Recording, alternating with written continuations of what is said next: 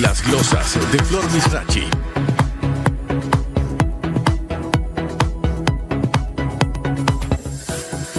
Y aquí las glosas de hoy. La primera glosa de hoy va dedicada a la ministra de Desarrollo Social, presidenta además de la directiva del CENIAF. Primero por su supuesta indignación que debería pregonar con hechos mucho más que con palabras, porque lleva meses en el cargo y ahora que el presidente la mandó, entonces presenta la denuncia. Ahora que el presidente la mandó, ahora le va a meter el diente a la ley de protección integral de la niñez. Y está indignada. ¿Cuántas veces fue a supervisar los albergues? ¿Cuántas? ¿Por qué no se indignó así en agosto del 2020 con el informe del CENIAF que detallaba los mismos abusos en la Fundación Chilibre? ¿Por qué no se indignó cuando votaron a las funcionarias que hicieron ese informe?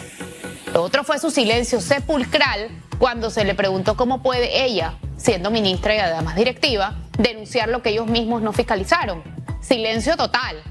Fue su abogado, Cabezas, el que salió a sacar la cara, respondiendo que ella no tenía que responder eso porque ella no era abogada pero en la página web del MIDES aparece que la ministra es abogada con especialidad en género e inclusión social. Abogada de papel, porque si no, ¿por qué no lo desmintió? Y es ahora entonces que la gente cuestiona su capacidad y su nombramiento siendo hija de Elías Castillo. Ahora, ¿cuántos lo cuestionamos cuando la nombraron? ¿Tres, cuatro, cinco personas? Esos polvos traen estos lodos y ellos llegan tan lejos como los dejamos llegar. Por otro lado, ¿dónde están los demás ministros directivos del CENIAF que ni una sola palabra han emitido?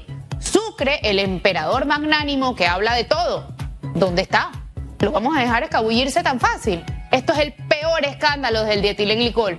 Mucho peor que la corrupción, mucho peor que los robos, porque es bajo el amparo del Estado que se cometieron delitos contra los más vulnerables. No lo soltemos. Lo otro patético son los funcionarios felicitándose entre ellos por tener la valentía de poner las denuncias. A ver, esto lo sacaron los medios y lo reforzó la Asamblea con su informe. Además de que ninguno denunció nada hasta que Cortizo los mandó a hacerlo. ¿Qué valentía de qué? Por favor. ¿Y qué está la gente haciendo política con la tragedia? Dicen. Qué pena, pero aquí los opositores, salvo Camacho, han sido bien responsables pidiendo justicia. Hasta Martinelli ha sido responsable en este tema. Aquí los que no han sido responsables son ellos, que votaron a las funcionarias que hicieron el informe y que sacaron a Carla García para ponerla de gobernadora días antes de la presentación del informe que le filtraron. Pero es complicidad, porque las casualidades aquí no existen, politiqueros indolentes. Eso sí, Martinelli anda como si este fuera el primer gobierno que violenta a los niños. En el gobierno de quien murieron cinco menores, vivos y quemados, en el centro de cumplimiento de Tocumen. Aquí no olvidamos. Por otro lado, por favor pongámonos la mano en el corazón. Son niños abusados, son niños violados, a quienes dejaron sin medicinas, a quienes dieron comida a animales. Todo de la mano del Estado. Y aquí no hay un solo preso, no hay un solo destituido. Y aun cuando cerraron los albergues, tampoco nos han querido decir cuáles son. Y para una de las investigaciones abiertas, eh, una de las ocho, la audiencia va a ser en el 2023. 2023, cuando en teoría con el SPA eso no iba a seguir pasando. Además, tercerizaron el servicio de los albergues. ¿Por qué? Esto es muy serio. Y lo más triste es lo duro que es aquí que prospera una adopción. Tanto que hay quienes prefieren adoptar fuera del país. Y todo porque en teoría ellos están protegiendo a los niños. Ya vimos lo que significa proteger para ellos. Un verdadero crimen. Y siguen los puritanos y conservadores distrayéndose con el debate de si es válido decir palabras sucias en las protestas. ¿No están de acuerdo? Ok, ¿Que incita a la violencia?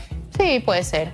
Pero entonces hagan otra protesta, pues, y que haya una con palabras sucias y otra sin palabras sucias.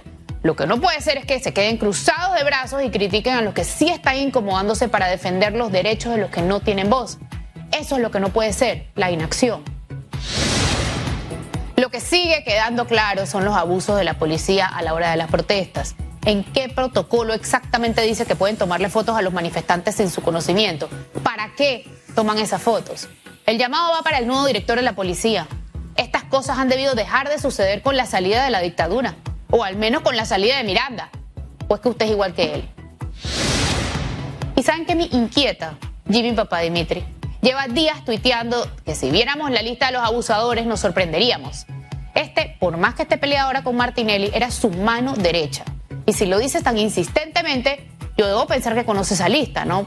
¿Por qué entonces no lo denuncia con nombre y apellido? Detrás del teclado cualquiera es valiente. Y siguiendo con el tema, Alexander visitó al presidente de la Corte, dice para conocer si tienen todos los recursos que se necesitan para estos procesos.